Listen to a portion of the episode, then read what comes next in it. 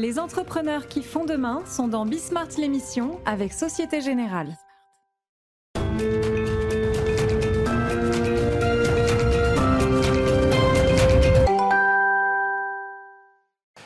Salut à tous, c'est Bismart. Euh, Rendez-vous d'interview aujourd'hui, comme je le fais euh, régulièrement, alors avec des gens que vous connaissez. Enfin non, euh, l'un d'entre eux, il, il parle moins souvent.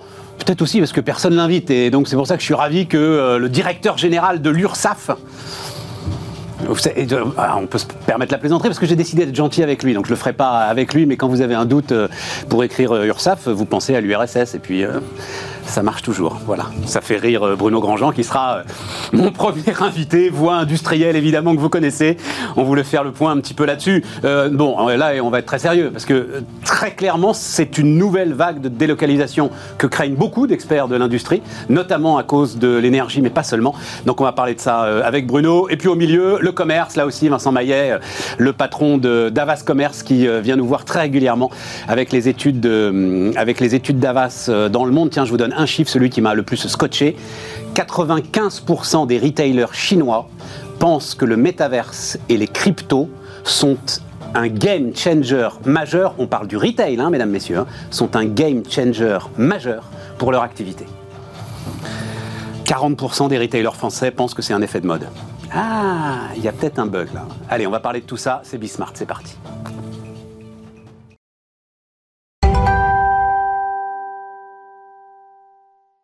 Bruno Grandjean, donc euh, président du directoire de Redex, est avec nous. Salut euh, Bruno. Euh, Stéphane. Grande voix aussi, défenseur de l'industrie. Suivez Bruno sur Twitter. Bah tiens, on va. bah non, tout à l'heure, on enverra un de tes tweets.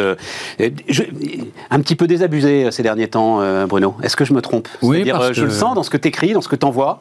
On, on sous-estime ce qui se passe actuellement. Euh, on a l'impression que le monde entier est touché, touché par une crise énergétique. Or, c'est une crise énergétique européenne.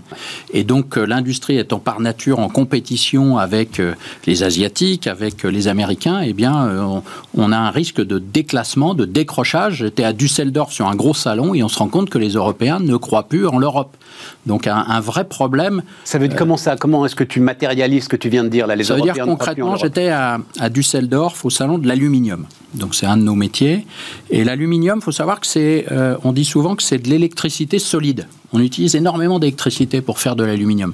Eh bien, la plupart des grandes sociétés aujourd'hui se disent que leur avenir, c'est d'investir en Amérique ou en Asie voire au Moyen-Orient, où l'énergie est, à un coût réduit, et les moyens ou petits industriels, ne voient pas de voie de sortie. Ils pensent qu'ils vont être laminés, sans faire de jeu de mots, euh, et qu'ils vont se retrouver euh, en très grande difficulté. Donc il y a, il y a vraiment un changement de modèle, et une partie de l'industrie, tous les électro-intensifs aujourd'hui essayent de sortir de l'Europe, trouver un modèle qui leur permette de faire face à cette crise de l'énergie. La moitié des capacités de production d'aluminium en Europe sont à l'arrêt aujourd'hui. hein. La Ah. Aujourd'hui, toute la partie primaire, la partie où on transforme de la bauxite en, en aluminium, elle est à l'arrêt parce que ce n'est pas rentable. C'est même certains m'ont dit que c'était plus rentable pour eux de vendre leur électricité puisqu'ils ont des contrats, ils ont ils ont de l'approvisionnement d'électricité, ils leur vendent sur le marché Mais et, tout le monde reste à la maison euh, payé à ne rien faire. C'est plus rentable que de produire. C'est quand même le monde à l'envers. Parce que dans ces cas-là, ils leur vendent à 500, 600, 700 euros le mégawatt. Exactement. Et ils mettent tout le monde euh, en chômage partiel. J'ai lu, je- je- le, le chiffre était crédible, mais euh, il est très impressionnant. Le différentiel énergétique dans les deux ans à venir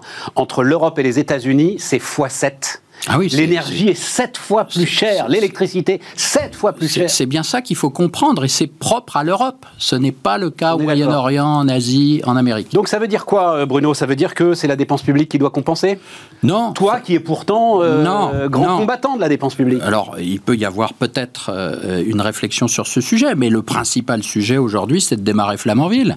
Le principal sujet aujourd'hui, c'est de booster Total pour relancer de la prospection, c'est de diversifier nos sources d'approvisionnement. C'est ça le grand sujet, c'est un défi industriel finalement. Le même que dans les années 70 avec la crise énergétique, mais à l'époque, c'était un problème mondial. Aujourd'hui, c'est un problème européen. Et donc, il faut remettre des industriels et trouver des sources d'énergie alternatives. Oui, mais là, tu as un sujet là maintenant. Alors, il y a sujet- effectivement- un sujet dans les deux. Parce que euh, et cette crise énergétique, ok, elle est européenne. Et pourquoi est-ce qu'elle est européenne? Parce qu'elle est liée à la guerre en Ukraine et au gaz russe. Euh, cet hiver sera difficile, l'hiver prochain encore pire. On n'en parle pas assez, mais l'hiver prochain sans doute encore pire. Après. C'est derrière nous. Quoi qu'il se passe entre la Russie et l'Ukraine, les voies de substitution auront été trouvées, Bruno. C'est vrai qu'il y a deux, trois ans difficiles et, pourquoi pas faire appel euh, à de la dette? Là, je me, je me fais un petit peu mal, mais c'est vrai que ce qui part ne reviendra pas. Les savoir-faire seront perdus, on aura détruit du capital, on n'aura plus les machines, les équipements. Donc il y a sans doute deux, trois ans, et d'ailleurs c'est ce que fait l'Allemagne en injectant les 200 milliards. Ce mm. n'est pas que pour le privé, c'est mm. aussi, euh, ce n'est pas que pour les particuliers, c'est mm. aussi pour les entreprises. Avoir une période de transition euh, dans laquelle on, utilise de la dette à bon escient. Mm. Mais pourquoi est-ce que l'Allemagne peut le faire? Parce que justement, quand ça allait bien, ils ont réduit leur déficit pour avoir une capacité d'endettement pour passer les périodes difficiles. Ils ont fait beaucoup de bêtises sur le du point de vue énergétique, mais au moins ils ont cette capacité à s'endetter pour traverser les crises qu'on n'a plus en France. Et c'est là que on est dans une situation très particulière, très difficile. D'autant plus difficile qu'on va se retrouver alors. On a parlé de ce qui peut se passer avec les États-Unis. Les Chinois ont d'autres problèmes. On va peut-être les laisser de côté, mais en tout cas avec les États-Unis, c'est sûr. Tiens, autre chiffre que j'ai appris aujourd'hui dollar fort. On dit dollar fort. 80% des importations américaines se font en dollars. C'est-à-dire, leur puissance est telle qu'en fait, ils arrivent à importer dans leur propre monnaie. Il faut se rendre compte de ça quand même. Mais Là, il va y avoir distorsion de concurrence au cœur de l'Europe, là, Bruno. Ces 200 milliards, ils sont pour les Allemands. On ne va pas rentrer dans les détails sur ce qui ne marche pas sur la refonte du marché énergétique, mais ce sont les Allemands qui bloquent, parce qu'ils ne veulent pas subventionner l'électricité européenne, on va dire comme ça. Les Allemands sont le bon élève de la classe européenne. Ils ont fait ce qu'il fallait en période favorable pour faire des économies, de manière à avoir cette capacité d'endettement dans les périodes difficiles. Moi, je les comprends. Je les comprends. La France s'est toujours endettée. Quand ça va mal, on s'endette parce que ça va mal, et quand ça va bien, on voit pas l'intérêt de se désendetter puisque ça va bien. Donc, euh, on est dans un système à cliquet du toujours plus dont on n'est jamais sorti. Et, finalement, on le paye aujourd'hui. Donc, aujourd'hui, il faut trouver sans doute des, des, voies de substitution. Moi, je pense que la durée du travail est un vrai sujet. C'est pour ça que la réforme des retraites est impérative, d'ailleurs. Il n'y a pas que la réforme des retraites. Il faut dire la vérité aux Français. C'est une période qui réclame des efforts. Et, là, on peut s'en sortir. Mais si on continue à faire l'autruche, euh, je pense qu'on va dans le mur. Et, rejeter la faute sur l'Allemagne me semble un petit peu léger, un petit peu irresponsable. Tu as, alors, euh, tu n'as peut-être pas le temps, parce que. Euh, juste un mot quand même sur ton activité. Parce que c'est le paradoxe de. Redex va bien.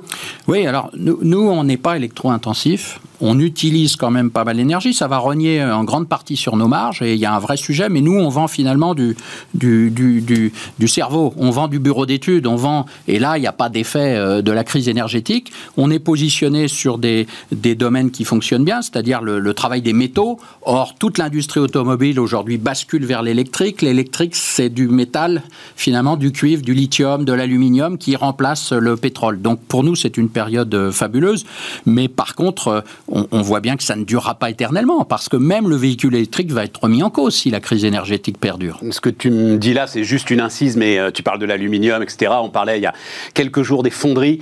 Tu te dis quand même, un certain nombre d'industriels, on, peut se le dire, euh, Bruno, se sont endormis à l'ombre des grands groupes, se sont pas remis en question. On est d'accord. Et, ce que tu dis sur l'aluminium, ce que tu dis sur les métaux, etc., normalement, l'ensemble des fonderies des Vosges euh, qui vivent un désastre industriel ne devraient pas le vivre. Alors, on est effectivement dans des métiers qui sont très fortement impactés parce que le, basculement du véhicule thermique vers l'électrique, ça remet en cause totalement leur euh, modèle d'affaires. Ça ne pouvait pas euh, s'anticiper? Peut-être, mais il faut se mettre à leur place. C'est très compliqué de, de, basculer, de pivoter sur des métiers où là, il y a la double peine, parce que non seulement il n'y a plus de commandes, mais en plus, c'est des électro-intensifs, ces gens-là. Euh, donc, euh, très difficile. Moi, je leur jetterai pas la pierre, honnêtement. Euh, et c'est d'ailleurs au grand groupe, parce que quand on n'a que deux clients, le client a une responsabilité aussi dans la visibilité, dans la stratégie, de vous donner des perspectives et, et de travailler en commun sur un, basculement. Donc, je, je, serai un peu plus, un, un, peu plus nuancé sur, sur les fondeurs, qui sont franchement un métier très difficile. CVAE, donc cette fameuse CVAE. Oui, alors justement, euh, quand on subit euh, la crise actuelle, mais la moindre des choses, c'est de nous débarrasser du parasite CVAE, de cette sorte de sensu sur la valeur ajoutée. Mais alors raconte, parce que j'ai lu là encore euh, sur ton compte Twitter, tu visiblement pour toi, il est particulièrement pervers. mais il est pervers, c'est un symbole terrible. Mais c'est un symbole terrible de l'incompréhension. Ça n'existe qu'en France d'ailleurs, ce qui est très symbolique. Donc c'est l'ancienne taxe professionnelle, la CVAE. C'est même l'ancienne patente, en fait. Si on cherche les origines de tout ça, c'est la patente. C'est un impôt qui date de la Révolution, qui a été réformé dans les années euh, début du XXe siècle et qui s'est transformé en taxe professionnelle. On taxait les machines. On a dit c'était l'impôt le plus bête au monde. C'est Chirac qui avait dit ça, et il avait raison. Et au lieu de taxer les machines, on a taxé la valeur ajoutée. Il se trouve que c'est la même chose puisque les machines sont là pour faire de la valeur ajoutée. Donc euh, l'industrie paye deux fois plus que la moyenne des entreprises. Le secteur exposé est plus sollicité que le secteur abrité, si on peut l'appeler ainsi. Euh, c'est une hérésie. C'est une hérésie. Et au-delà des 9 milliards, c'est un symbole de l'incompréhension et du poids politique très faible de l'industrie. Vous n'entendez pas d'industriels dans le débat public parce que les grands industriels, ils ont leur business model qui est déjà mondialisé. C'est finalement un détail ce qui se passe en France. Et puis, ils sont toujours caricaturés, c'est toujours les méchants. Donc, ils ont renoncé à intervenir dans le débat public. Les petits ne sont pas audibles.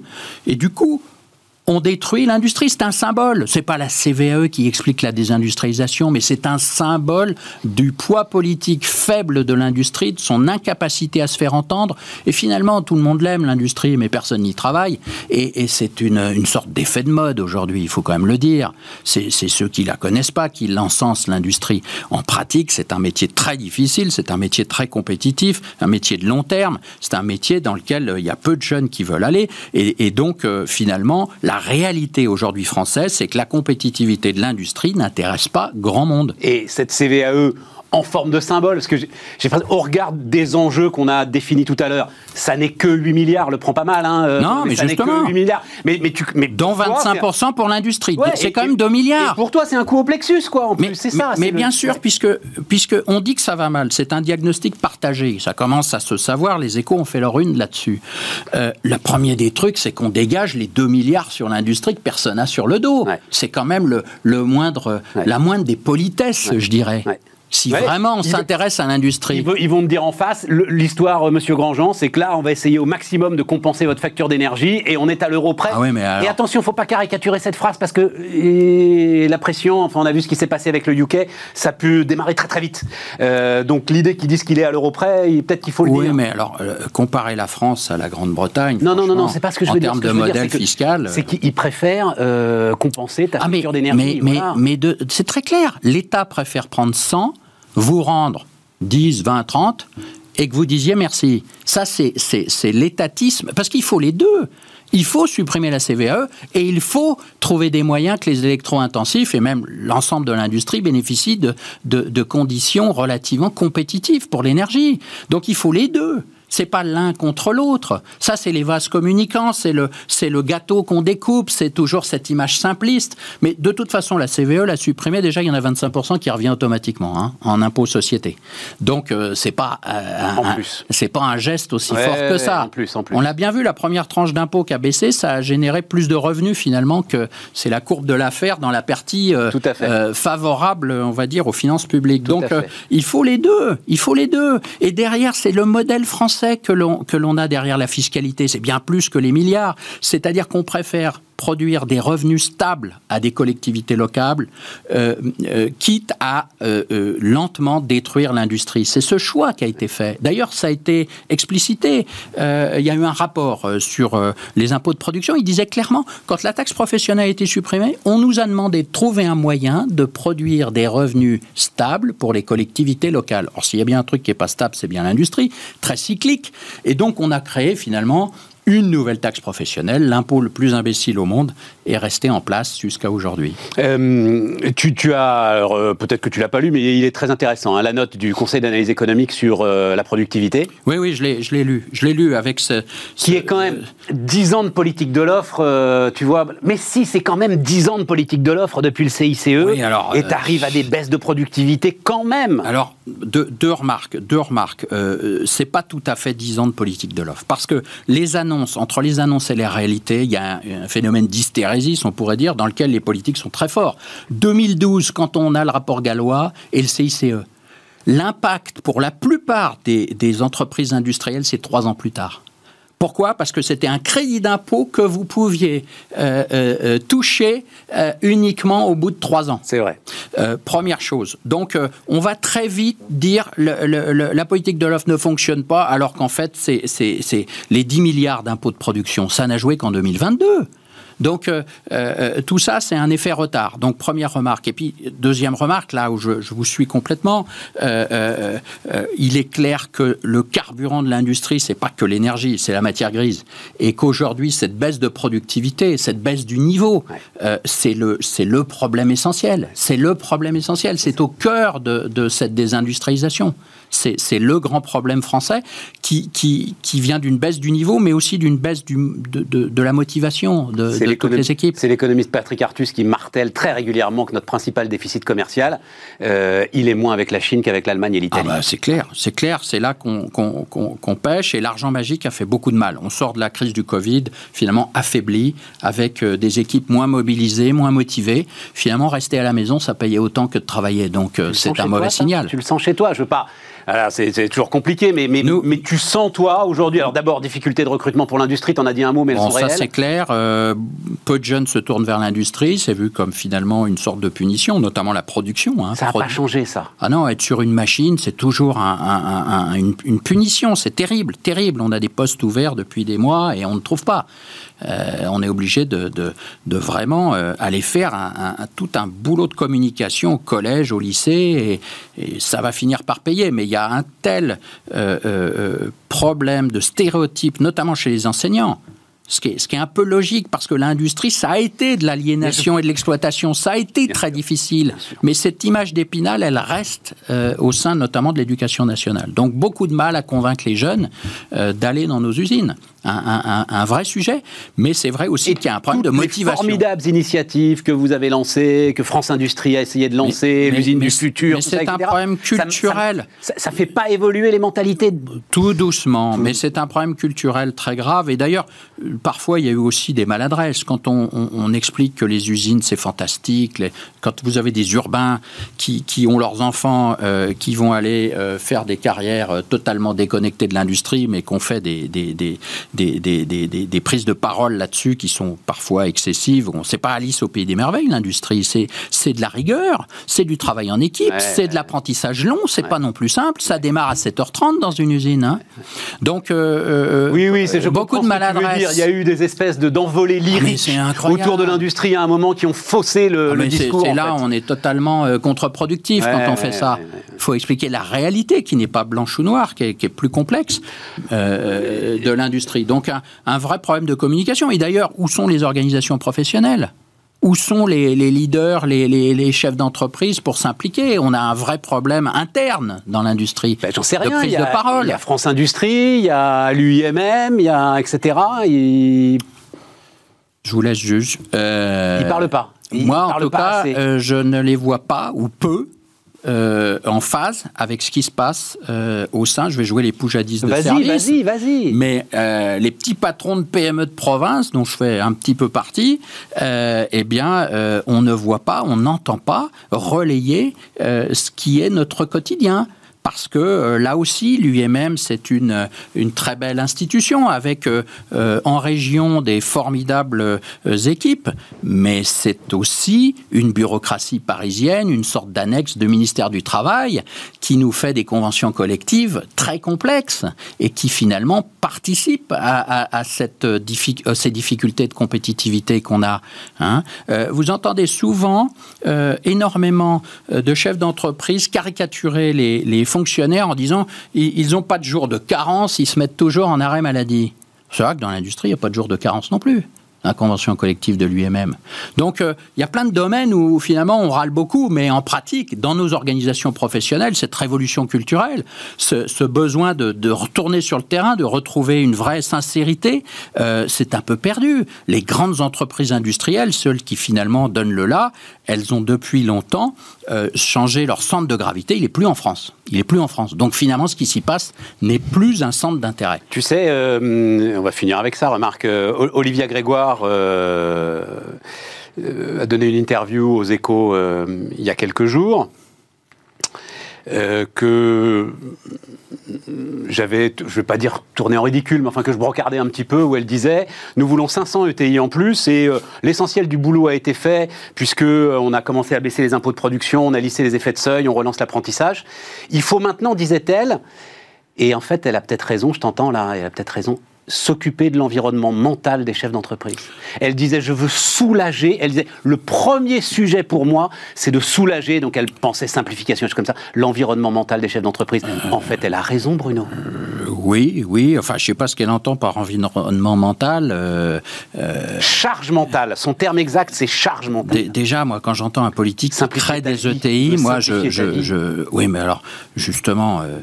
Euh, qu'on nous fouche la paix. En fait, c'est ça le vrai sujet. C'est qu'on arrête de nous aider, qu'on arrête de nous accompagner. Et quand j'entends, parce que Bruno Le Maire avait fait la même chose il y a trois ans, il veut des ETI. Il y a des gens qui veulent des ETI. Ils ont un désir de TI. Comme un désir. Le Mittelstand. J'ai un désir de TI.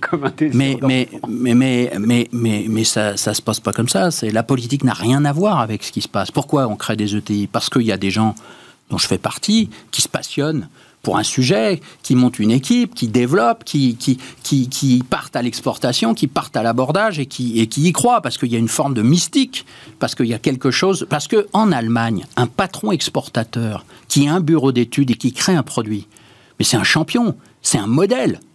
En France, c'est quoi le modèle?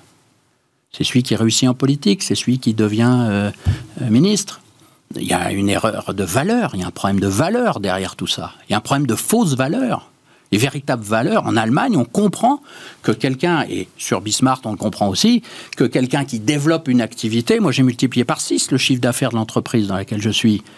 Et, j'en suis fier et j'y passe toute mon énergie. Donc il y a un problème d'allocation de ressources. Finalement, il faut que les gens qui ont des capacités, ils aillent à la bagarre, ils aillent dans ces entreprises. Et c'est là qu'est le problème, je pense, français. Merci Bruno. Bruno Grandjean, donc le président du directoire de Redex, était avec nous sur Bismart.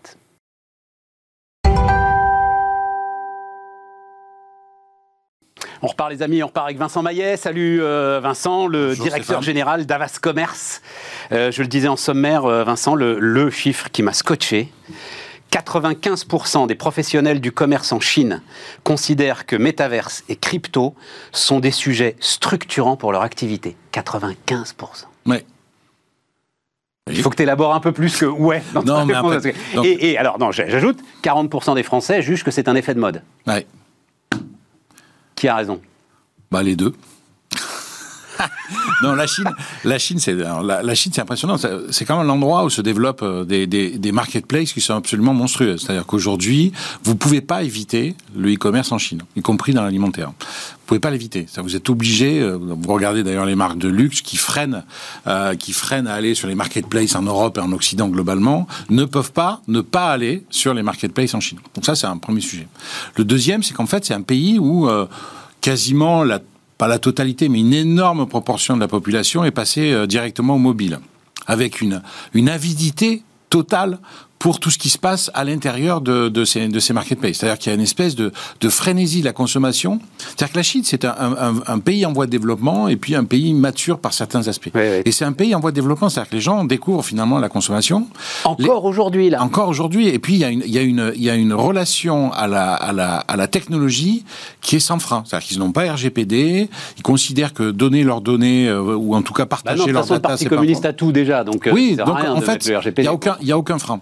D'ailleurs, moi, ce que je dis souvent, c'est que aujourd'hui, pour moi, la, distribution se réinvente en Chine, hein. pas en Occident. Ah, c'est ce ni, voit ni, aux États-Unis, ni voilà, c'est pas l'Europe ou euh, voilà, c'est le, le, le, le, retail aujourd'hui, ça monte en Chine. Et donc, est-ce que tu dis quoi aux retailers français? Tu dis euh, les gars, bougez-vous ou alors euh, ah, Bah ouais, il y a un moment que je dis qu'il faut se bouger. c'est un peu, c'est un, bah oui. enfin, ce, truc de métaverse là, enfin qu'on voit, enfin on va pas faire le sujet sur le métaverse, mais on voit la Facebook faire des pubs en ce moment.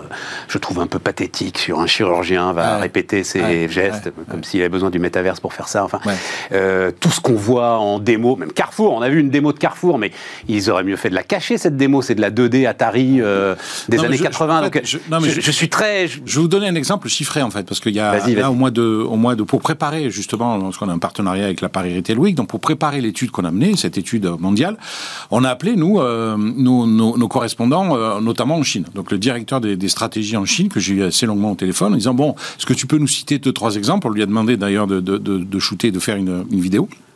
Il m'expliquait par exemple qu'il y a y a un mannequin 3D qui est totalement dans la réalité virtuelle. Elle n'existe pas cette mannequin, d'accord? Aujourd'hui, elle est suivie par plus de 3 millions de followers.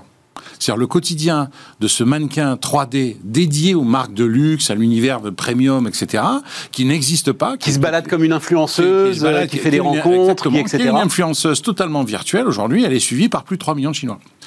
Mais quand on dit suivi, c'est-à-dire qu'au quotidien, il y a 3 millions de Chinois qui vont sur son compte, qui suivent ce qu'elle ce qu'elle dit, ce qu'elle poste, ce qu'elle raconte, etc., etc. Donc en fait, ils sont, ils sont totalement... Et après, le sujet des métaverses, en fait. Le sujet des métaverses, c'est sûr que là, du jour au lendemain, en France, on arrive dans les métaverses, on se dit, bon, ok, à quoi ça sert, machin.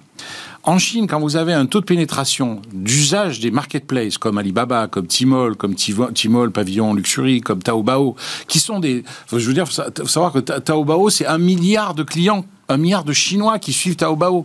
On a dépassé, on enfin, je veux dire, c'est juste monstrueux. Ça n'a pas d'équivalent dans le monde. Taobao, c'est l'équivalent du Bon Coin, hein, quelque part. C'est à la fois B2B et C2C. Vous avez euh, le, Chinois qui décide de vendre des choses, euh, voilà, un peu par lui-même, et puis les petites entreprises, les TPE qui aussi vendent.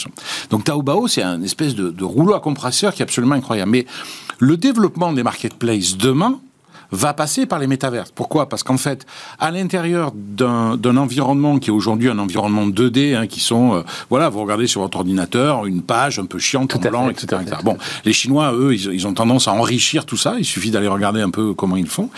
Et le prolongement de ça demain, c'est d'offrir, de faire entrer les clients dans des univers euh, totalement 3D, euh, euh, qui une espèce de reproduction du monde en, 3D, et dans lesquels ils vont évoluer avec un avatar, machin, etc. Et les Chinois adorent ça. Je ne sais pas si vous vous rappelez quand AliExpress est arrivé en France. Moi, j'allais toutes les semaines sur l'appli et je regardais comment ça se passait. Je me disais, waouh, euh, ça pique les yeux. Il y en a partout. Il y a des fonctionnalités dans tous les sens. On comprenait rien. On comprenait rien. Il y avait des jetons. T'avais des spams dans tous les sens. C'était d'une sophistication, mais même d'une complication absolument incroyable. Je me dis, bah, waouh, qu'est-ce qui se passe? Et on le voit d'ailleurs.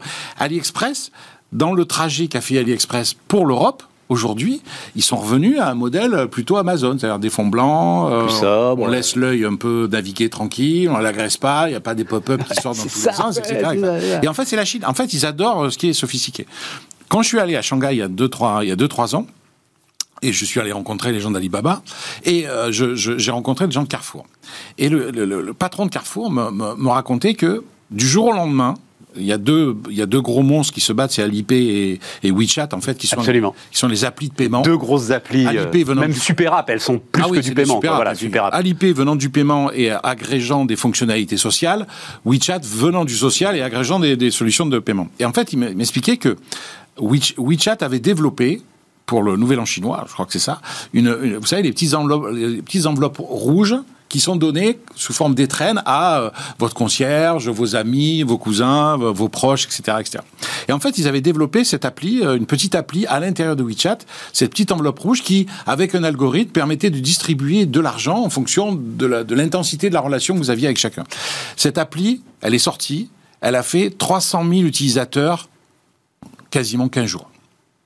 Donc en fait. Oui, mais c'est la Chine, quoi. 300 000, je suis pas impressionné. non, mais oui, mais tu viens de me parler de 3 millions pour un mannequin, d'un milliard pour Taobao. Ce que je veux dire, c'est qu'une une, une, fonctionnalité hmm. qui est, alors c'est sûr, euh, bon, euh, qui, qui, qui, euh, qui, est une fonctionnalité sur une enveloppe ancestrale, machin, etc. Ok, mais vous avez 300 000, ça n'existe pas hein, en Europe. 300 000 comme ça, une nouvelle fonctionnalité qui fait 300 000, ça n'existe pas. Donc en fait, on est dans une autre, on est dans une autre dimension qui est très très loin de l'Europe et de l'Occident. Ouais, c'est passionnant. Bah, alors l'Europe et l'Occident, elle, elle vit au rythme de l'inflation, prix, promotion, avantage client. Oui, la Chine aussi. Hein. La Chine aussi. Oui, mais là, là, c'est là, c'est retour vers le futur. En fait, c'est. Euh, ah ouais, mais bon. C'est, euh, bah oui, c'est sûr. c'est violent. Non, mais on revient. C'est le bon vieux commerce de papa qui ah bah, retrouve l'ensemble de sa force. Ah bah, bien sûr. Promo, bien promo, sûr, promo. Euh, bien sûr, les marques propres sont en train de revenir très fort. Euh, euh, bien sûr, on fait des économies un peu là où on peut, et puis on trouve des solutions.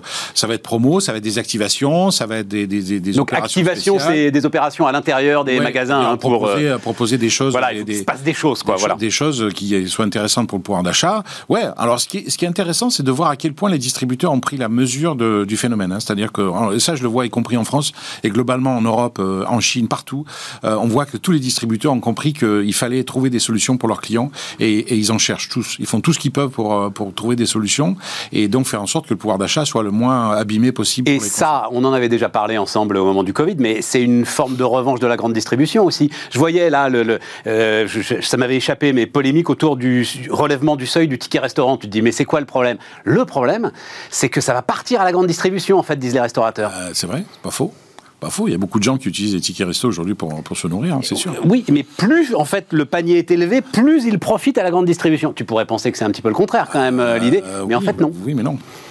Mais en fait non. Non. Et donc revanche de la grande distribution sur. Revanche, alors je sais pas si c'est revanche, parce que j'aime pas le mot revanche, hein, pardon de dire ça, mais je crois pas que ce soit le revanche. Je pense qu'ils cherchent des solutions, et comme toujours... Mais parce qu'elle est toujours accusée de tous les mots, la grande distribution. à c'est pour ça que je dis revanche, moi. à ouais, mais fois. à la fois, faut pas perdre de vue que pendant le, le- le confinement, on était très inquiet de plus avoir le papier Non, toilette. non, non, mais Enfin, je suis pâtes. 100% d'accord avec Ils ont toi. assuré, ils ont assuré. Mais euh, dès que tu as un problème, tu flingues la grande distribution. Donc Ouais, euh, moi, en je, France aujourd'hui. pas. Moi, je Oui, pense mais je pense qu'ils ont un pouvoir qui est certes important. Je pense qu'ils sont très conscients et très matures dans leur attitude. Et je pense qu'étant en prise directe avec les consos, ils essaient de trouver des solutions très en amont, y compris des solutions qui sont des solutions de, rassurer les gens et éviter que le stress prenne le, pas sur, sur une vision positive et rassurante des choses. Donc je pense qu'ils font leur boulot. Après, euh, Bon, euh, après, euh, ils sont dans une situation qui est pas si compliquée aujourd'hui, hein, puisque bon, il y a une inflation naturelle parce que les industriels rép- répercutent des hausses de prix. Et alors, ils ont raison de faire le bras de fer avec les industriels? Bah, euh, s'ils veulent préserver le consommateur, ils sont un peu obligés de voir si effectivement toutes les hausses qui sont demandées euh, sont des hausses euh, avérées, Ouais. justifiées Ouais. ou pas. Ouais. Donc c'est sûr. C'est sûr. Donc on va. euh, c'est pour ça que d'ailleurs, dans les solutions, moi, ça m'a marqué, c'est on voit un retour des marques de distribution. Mm. C'est-à-dire, ils, ils pensent changer leur gamme de produits, faire évoluer leur gamme de produits Mm. pour répondre en fait aux besoins des clients. Euh, et, le- enfin, qu- quel était le, le terme que j'ai vu dans, dans ton étude Une Oui, discontisation du. Discountisation, désolé, voilà. désolé. Ah mais non, mais apprenez Désolé. les mots nouveaux sur Bismart, hein, euh, ça me. Mais non. Discountisation. Ah, bien sûr, bien sûr, parce que les modèles aujourd'hui, en gros, ce qui est, ce qui est intéressant, c'est que nous, on, leur ça- a posé dans, dans la question dans cette étude de se projeter en disant quels sont les modèles de distribution qui sont les plus pertinents aujourd'hui dans la période. Et en fait, il y en a deux. Il y a ce qu'on appelle les, les, les, les digital natives, c'est-à-dire les euh, Alibaba, Amazon, euh, etc. Et puis les discount natives, c'est-à-dire des gens comme Walmart, des gens comme Lidl, qui euh, qui s'engagent sur le prix et se sont toujours battus sur le prix. Et on le voit d'ailleurs, Walmart qui a fait un profit warning au mois de juin aux États-Unis en disant avec l'inflation on va perdre, euh, on pourra pas tenir le résultat, etc. On levait le profit warning pendant l'été. Pourquoi? Parce que les gens qui sont pauvres, en tout cas qui ont un pouvoir d'achat limité, ont continué à venir chez Walmart. Les riches donc les gens à plus de plus de 100 000 dollars euh, de, de salaire annuel, en fait, commencent à venir chez Walmart. Donc en fait, ils sont en train, Ouais, ils sont mais, en train Vincent, de le- le- mais c'est notre schizophrénie euh, générale, hein, c'est destructeur de valeur. Enfin, on l'a vu, euh, on espérait en sortir avec les fameuses lois euh, sur la grande distribution, l'interdiction des promotions, blablabla, blablabla, j'ai déjà oublié le nom, Egalim, Egalim, Egalim. 1, Egalim 2, bah, il n'y aura pas d'Egalim 3, l'Egalim 3, c'est le retour de la promo euh, en force. quoi. Oui, Voilà. en tout, ou en tout cas des prix bas. Tout bon, cas, les des Galim, prix. je sais pas si ça Attends, ouais. le- parce que le temps tourne très vite, Quick Commerce. Euh, on est en train, là, euh, dès que j'ouvre un journal, on m'annonce la mort du quick commerce. Oui. Alors- L'ensemble de ceux qui vous Ouais. qui promettent de Alors, distribuer en 10 minutes. C'est une euh, très bonne question, merci de me la poser. Je t'en prie. En fait, euh, le, le quick commerce, la- la- c'est en fait c'est un pur sophisme. C'est-à-dire que le- le- le- la démonstration est juste, mais le postulat est faux. C'est-à-dire que nos acteurs du quick commerce ont, ont créé des dark shops dans les centres-villes, dans les grandes villes, en se disant c'est là qu'on va conquérir du client. Et en gros, moi j'ai un camarade qui s'appelle Xavier Guyon, euh, France Pub en fait, qui est une filiale du groupe Avas, qui fait les études de zone de, zone de chalandise en fait en France. Et en, en fait, il va vous faire la démonstration assez simplement que les consommateurs de e-commerce ceux qui se font livrer ne sont pas dans les centres-villes. Voilà. C'est-à-dire que les gens qui, qui consomment le e-commerce, le canal e-commerce, sont plutôt en périphérie, et c'est des familles avec enfants, c'est-à-dire des gens qui, où le monsieur qui travaille, madame temps, travaille, voilà, qui ont vraiment pas le ils temps. n'ont pas de- le temps. voilà. Et en fait, ils utilisent le canal e-commerce vraiment comme, comme une solution pour se faciliter la vie. Les gens qui vivent en centre-ville, et on l'a vu au moment du confinement d'ailleurs quand vous m'aviez reçu, 65% des franciliens expliquaient que la fermeture des magasins était et finalement le, le- le mode de vie parisien. Le mode de vie parisien, pour 65% des Parisiens, est quand même largement relié, corrélé au fait de descendre en ville, de voir des magasins, de, de, de marcher et de, et de Donc en fait, il, il te reste juste une toute petite niche pour euh, un tube de maillot euh, que tu as oublié. ça. et tu Donc vous avez, business quelques, avec vous ça, avez quoi. quelques actifs qui commandent de temps en temps, effectivement, mais le gros des Parisiens, finalement, adore descendre et préfère descendre dans, dans la rue, aller faire ses courses que se faire livrer. Je t'aime beaucoup Vincent, mais j'ai du mal à croire, je vais le dire très franchement, j'ai du mal à croire qu'on ait levé des centaines de millions sur une erreur aussi grossière. Mais c'est possible. hein. Ce que je peux vous dire, c'est que Easy money make stupid decisions. Alors, je sais pas, je sais, ben, je veux pas dire que je veux pas dire que c'est statistiquement prouvé parce que c'est pas c'est pas le cas. Mais nous, on- par exemple, donc avec euh, Xavier Guyon, on a on a fait, on avait créé un indice qui s'appelle l'indice de pénétration du commerce local pour justement valider ce point, c'est-à-dire montrer et démontrer aux distributeurs comme aux logisticiens, aux, liv- aux livreurs, enfin les gens qui livrent, etc. Personne nous a acheté l'étude et personne n'a voulu nous voir. Pourtant, ça fait un moment que Xavier Guyon explique que, que les que les acheteurs du commerce sont pas dans les dans les centres-villes. Et ça, c'est chiffré. Hein. Allez, on termine. terrain- euh, tous les ans. euh, deux minutes. Oui. Euh, alors j'ai appelé ça parce que j'ai appelé ça le, le- le- le commerce face au choc, mais euh, choc du climat, c'est-à-dire c'est un chiffre intéressant. hein. 20% des professionnels du commerce jugent que la consommation de leurs clients est un acte bien plus militant qu'avant. Oui, Donc là, là, il se passe vraiment bien quelque sûr. chose. Oui, ça commence.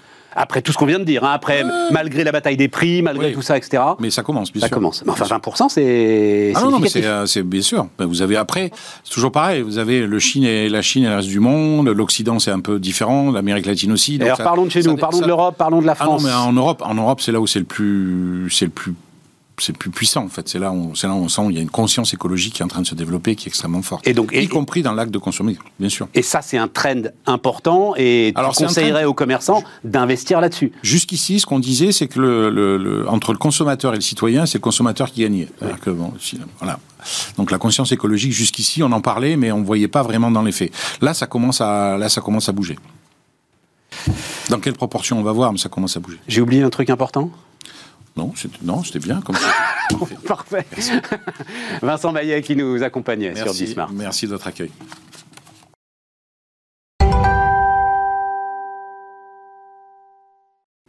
On repart, on repart avec euh, Yann Gaël Amgar. Bonjour, euh, Bonjour. Yann Gaël, directeur général de l'URSSAF.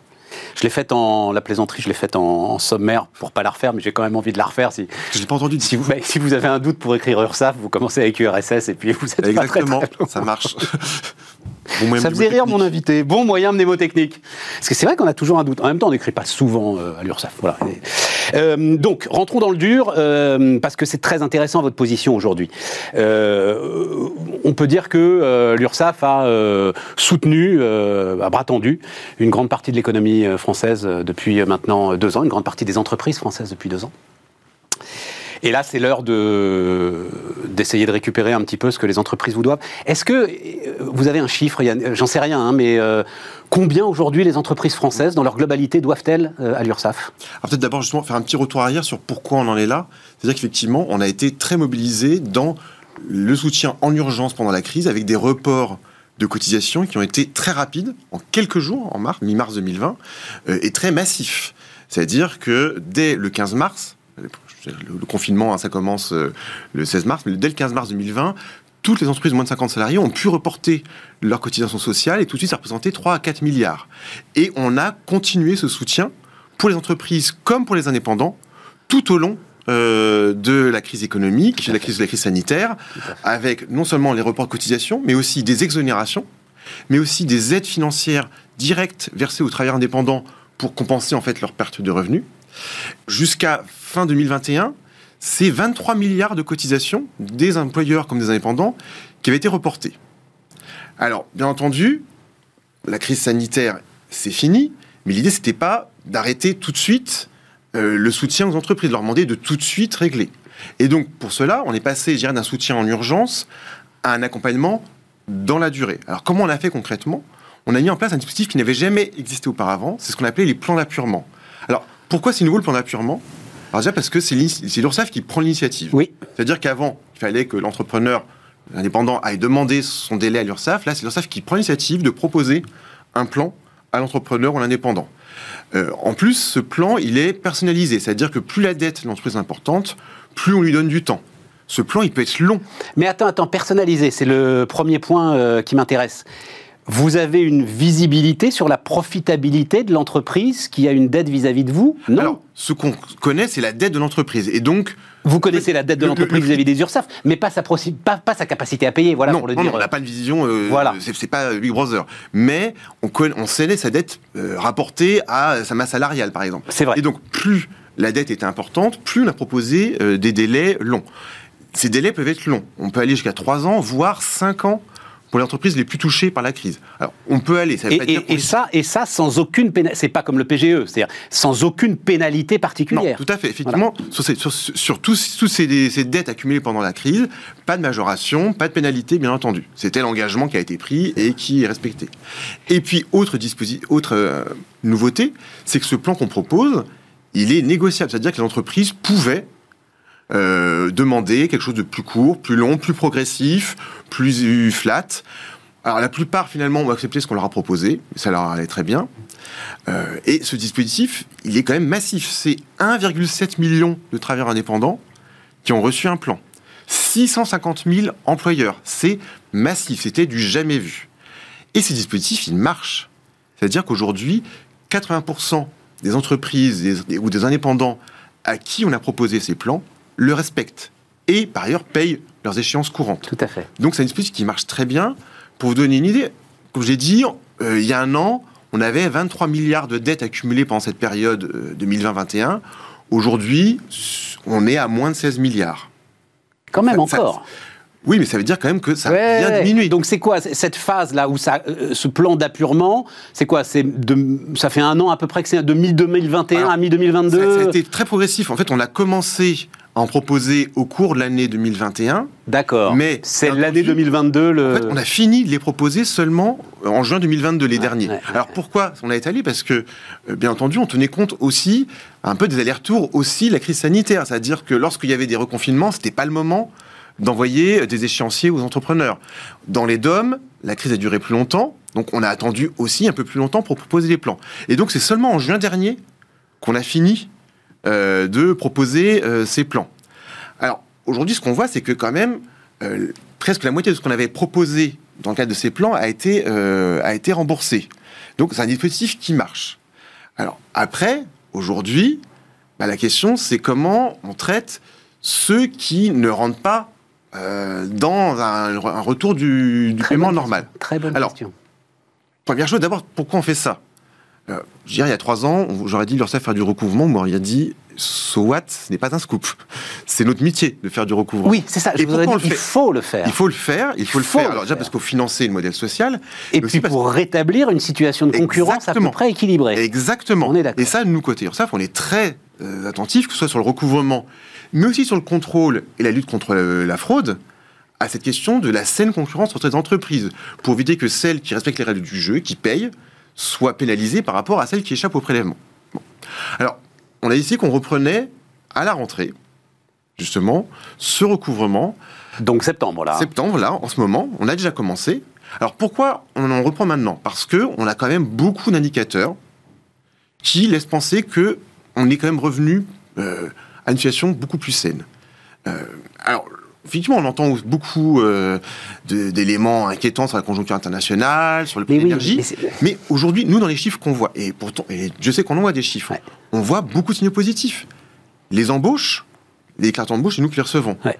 Elles sont 10-15% au-dessus de ce qu'elles étaient avant le Covid. La masse salariale continue à progresser. L'emploi continue à progresser.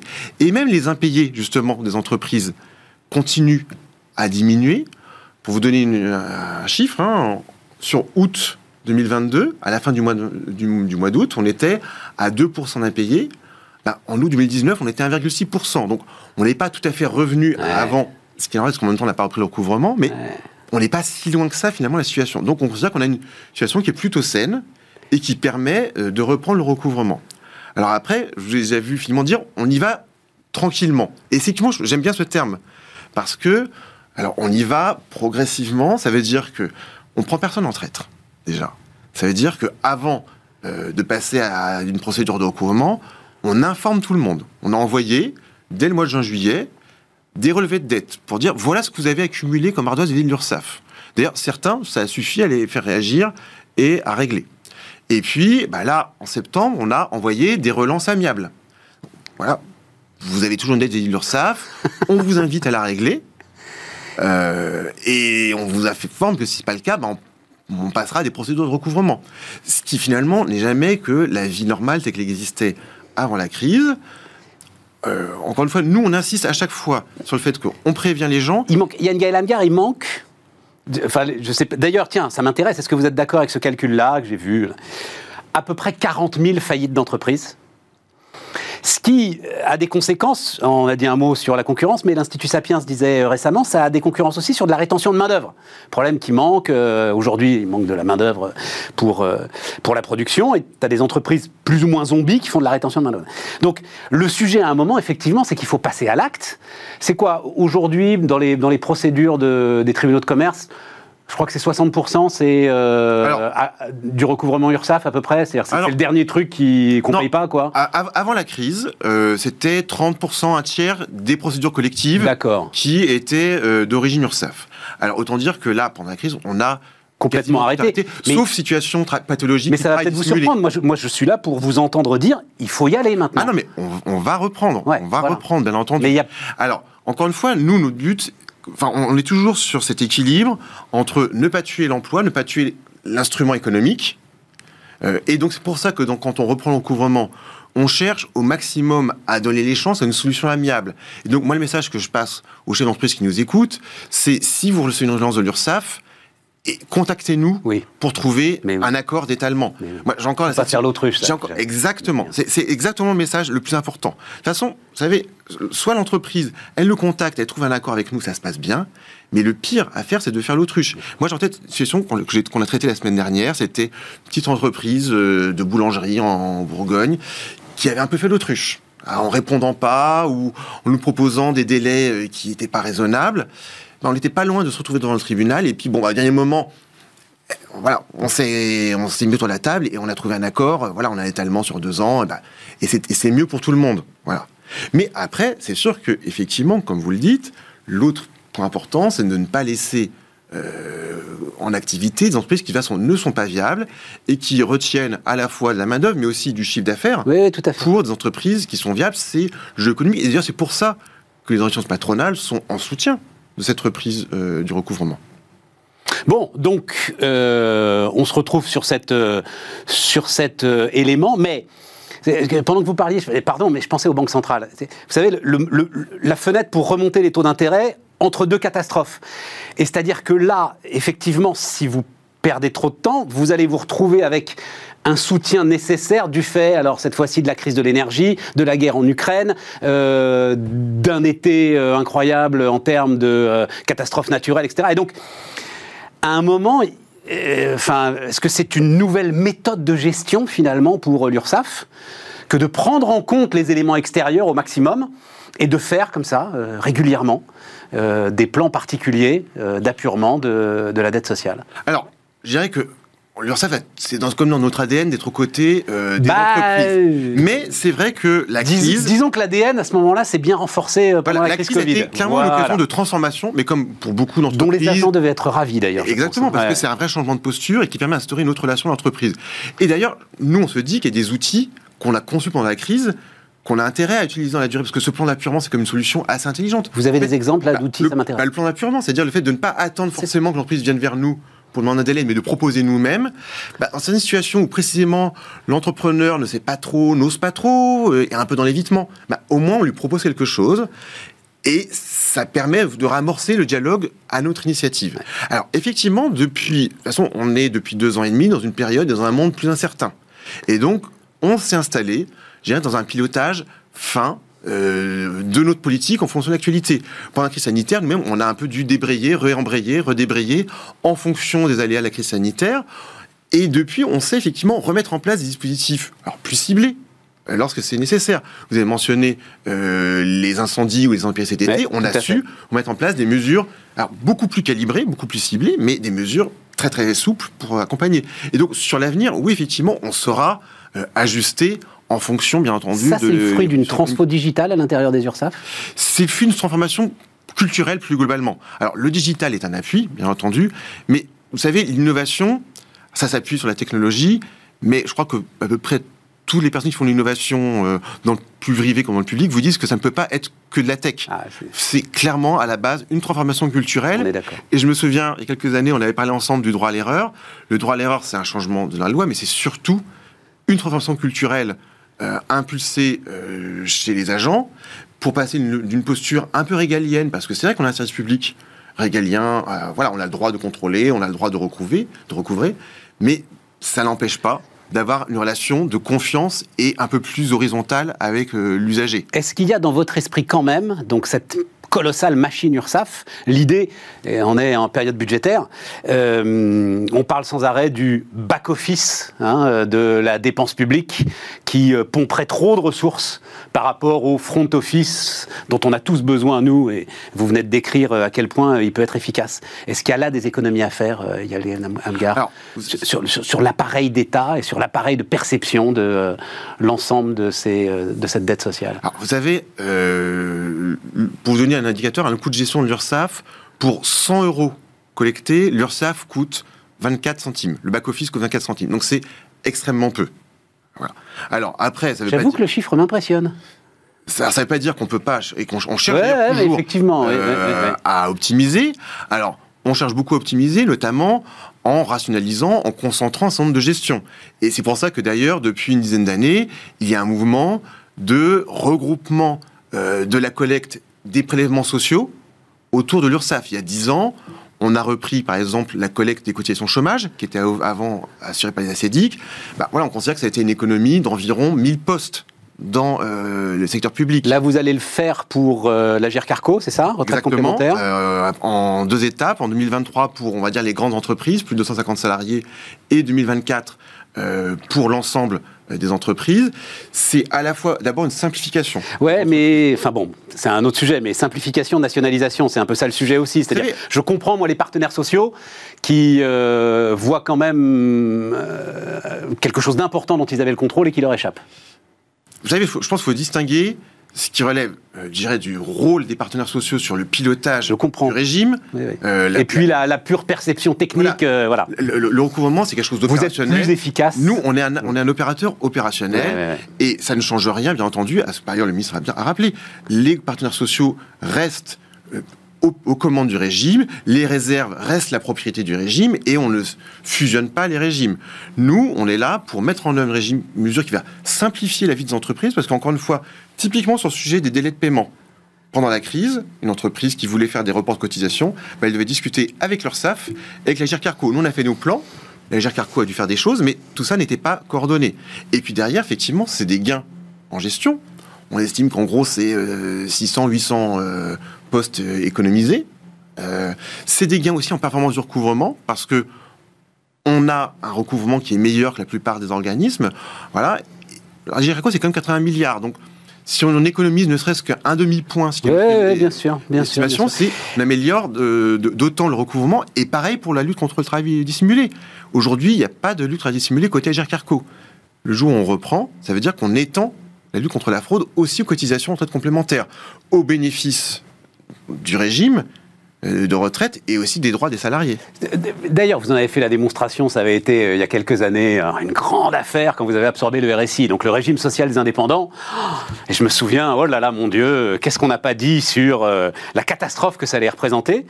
Bon, force est de constater, là, il se trouve que je peux le constater moi-même, que ça s'est remarquablement bien passé, quoi. Ça s'est très bien passé, alors qu'effectivement, comme vous le dites, à l'époque, on était très inquiets. Et je pense même que, très sincèrement, tout ce qu'on a fait pendant la crise, en termes de justement suspension des prélèvements quand c'était le, le coup dur euh, de la crise sanitaire, d'aide financière euh, accordée aux indépendants, je pense qu'on n'aurait pas été capable de le réaliser dans l'organisation antérieure où il y avait un bout côté RSI, un avec côté. URSSAF. Je suis d'accord. Donc, ça montre que ces réformes, si elles sont bien conduites euh, avec méthode, euh, peuvent fonctionner, peuvent apporter du plus pour pour la collectivité, et par ailleurs, sans mettre en cause, là aussi, le rôle euh, des gestionnaires. Parce que côté euh, artisan commerçant, euh, côté indépendant, il y a toujours un régime de retraite qui a ses propres réserves, Bien sûr. qui n'est pas remis en cause. Enfin, ça, on verra. bah, qui n'est pas remis en cause en pour l'instant. Non, mais Voilà. clairement, euh, garde son autonomie pour, Oui, euh, pour l'instant. gérer. Et voilà, faut, faut séparer ce qui relève du politique. Et après, voilà, c'est le rôle des partenaires sociaux d'avoir euh, une vigilance politique, même si le gouvernement a donné des assurances très fortes sur le sujet. Et puis, ce qui concerne, je dirais, une réforme opérationnelle qui apporte du service très pragmatique aux entreprises. Donc, il nous reste euh, à peine une minute. Le, le- finalement, le grand sujet pour vous, c'est ce que vous appelez vous-même d'ailleurs une approche sur mesure. Tout à fait. Et ça, vous pensez que c'est euh, dans nos relations mutuelles, hein, euh, quelque chose qui, qui ne changera pas. Quoi. Il n'y aura pas de retour en arrière là-dessus. Ah, Au contraire, il faut continuer à aller plus loin. Il faut continuer à aller à plus loin. faire, ouais. faire plus, par exemple, pour ceux qui en ont le plus besoin. Ouais. Par exemple, on développe des offres pour les créateurs, parce qu'on sait que le créateur d'entreprise, celui qui fait sa première embauche, les premières déclarations, c'est celui qui est le plus, en général, en difficulté par rapport à tout cela. Ouais. Et donc, il a besoin d'un accompagnement hyper intensif, euh, d'avoir un interlocuteur dédié avec un nom, un prénom, qui puisse contacter lorsqu'il ne comprend pas, qui puisse avoir éventuellement des séances un peu de coaching ou de, des, des séances de- d'aide à l'accomplissement de ces démarches, parce qu'on sait que ça a truc, besoin. ouais, un truc idiot, mais votre calculateur euh, de euh, coût total Oui. euh, du salaire, Oui. c'est remarquable. Ça doit sans doute pas être le truc le plus compliqué à faire, mais Mais par contre, Oui, mais c'est remarquable. utile. Et surtout, c'est c'est- et, et c'est là où je vous donne raison. C'est sourcé, c'est chez vous. C'est-à-dire que Mm. t'en vois tellement partout et tu te dis oui, mais est-ce que tu as vraiment tout pris en compte? Là, c'est l'URSSAF. C'est pas un rescrit, mais presque quoi. Voilà. Oui, effectivement, c'est ça au sérieux. rassurant. Exactement. Et nous, notre rôle, effectivement, c'est d'apporter de la sécurité à l'entrepreneur. Ouais, ouais. Parce qu'on sait que c'est déjà tellement euh, compliqué et parfois peut-être anxiogène de se lancer dans l'aventure entrepreneuriale que nous, notre rôle, c'est d'apporter de la tranquillité. Bon, formidable. Bah, on leur a dit deux fois d'ailleurs là, hein, euh, soulager la charge mentale. C'est Olivier Grégoire euh, qui a dit ça récemment là. Il faut absolument soulager la charge mentale des fait, entrepreneurs. euh, ouais. dans, cette, dans cette approche. dans cette approche. Merci Yann Gaël Amgar, donc le Merci directeur général de l'URSSAF, était notre invité sur Bismart.